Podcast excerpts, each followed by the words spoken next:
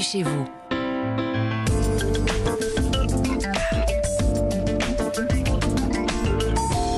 Comme tous les dimanches sur Europe 1, le meilleur du JDD dans un instant. Mais avant cela, votre logement avec Christophe Bordet. Bonjour Christophe. Bonjour, bonjour à tous. Alors ce matin, Ah. oui, je vous propose une, bonne solution pour investir dans la pierre sans se ruiner. Ah Ça bah, vous dit? Moi, ça me dit évidemment quel est le, le bon plan du jour, Christophe. Alors, je vous en ai jamais parlé ici, c'est important, l'investissement immobilier fractionné. Ah. Comment ça marche? Alors, c'est un peu technique. Ouais, tendez l'oreille, je vais vous expliquer.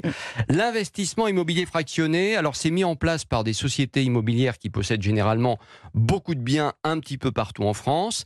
La valeur de chaque bien immobilier est divisée en plusieurs parts qui sont proposées à la vente.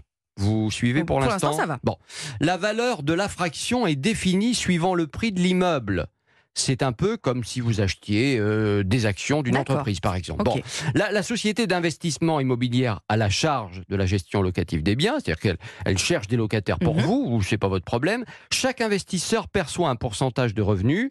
Si le bien est revendu, l'investisseur perçoit une plus-value proportionnelle au nombre de parts qu'il a achetées, bien entendu. Alors, pourquoi on opterait pour cet investissement euh, immobilier euh, fractionné, Christophe? Écoutez, en fait, c'est une solution de placement financier avantageuse sur plusieurs points. D'abord, l'investissement immobilier fractionné vous exempte des démarches administratives les plus contraignantes. Et Ça, Dieu sait bien. si c'est casse-pied. Et je suis poli.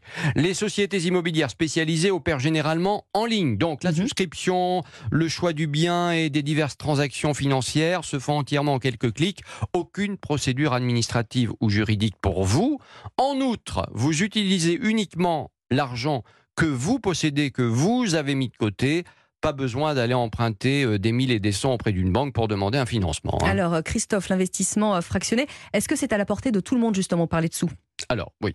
La, oui. la- la valeur d'une part est généralement très accessible. hein, selon les, les- les sociétés, allez, une fraction peut valoir euh, 100 euros et même moins. 50 euros, on trouve des, des parts à 20 euros. Quand on n'est pas très riche, ben, ça permet, oui, oui, de faire ses premiers pas dans l'immobilier. Et alors, est-ce que c'est une solution d'épargne rentable aussi? Oui, tout Oui. à fait. Euh, la majorité des sociétés d'investissement immobilier suggèrent d'ailleurs des biens plutôt luxueux hein, qui affichent des rendements supérieurs à la location et à la revente, c'est pas idiot. La part des loyers reversés périodiquement, les investisseurs peuvent revendre Mm. leurs fractions à tout moment lorsqu'ils ont besoin d'argent. Ça aussi c'est important Oui, parce qu'en ce oui. moment on a besoin de liquide parfois et c'est pas facile. Ils sont complètement libres de définir d'ailleurs le prix de la portion qu'ils vendent. Ils peuvent très bien, vous pouvez dire, voilà, j'estime que ma part elle vaut tant. Et puis vous voyez bien s'il y a des acheteurs euh, derrière. Attention quand même, attention.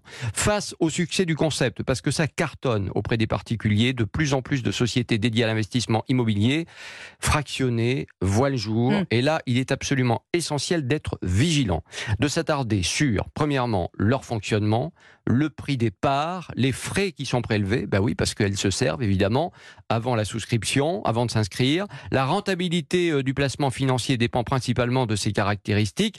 On a des rendements entre 4 et 6 Et quand je dis 6 bah, c'est mieux que l'inflation.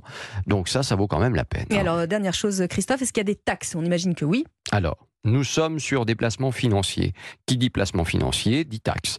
Soumis donc, cette fois-ci, au prélèvement forfaitaire unique de 30%. Hmm. Voilà, c'est pas rien, 30%. pas rien, hein. Bah oui, mais bon. Je le rappelle, et je vais résumer l'ensemble, l'investisseur acquiert des parts qu'il peut revendre, mais ne devient, c'est important de le comprendre, en aucun cas propriétaire du bien immobilier, Oui, ni même compris ça, ouais. partiellement Mhm. propriétaire ou copropriétaire, c'est plutôt un actionnaire si l'on devait faire un comparatif. Voilà, Voilà. et on a tout bien compris. Et si c'est pas le cas, on retrouve évidemment euh, cette euh, rubrique sur europe1.fr. Merci Christophe. On va lire le JDD.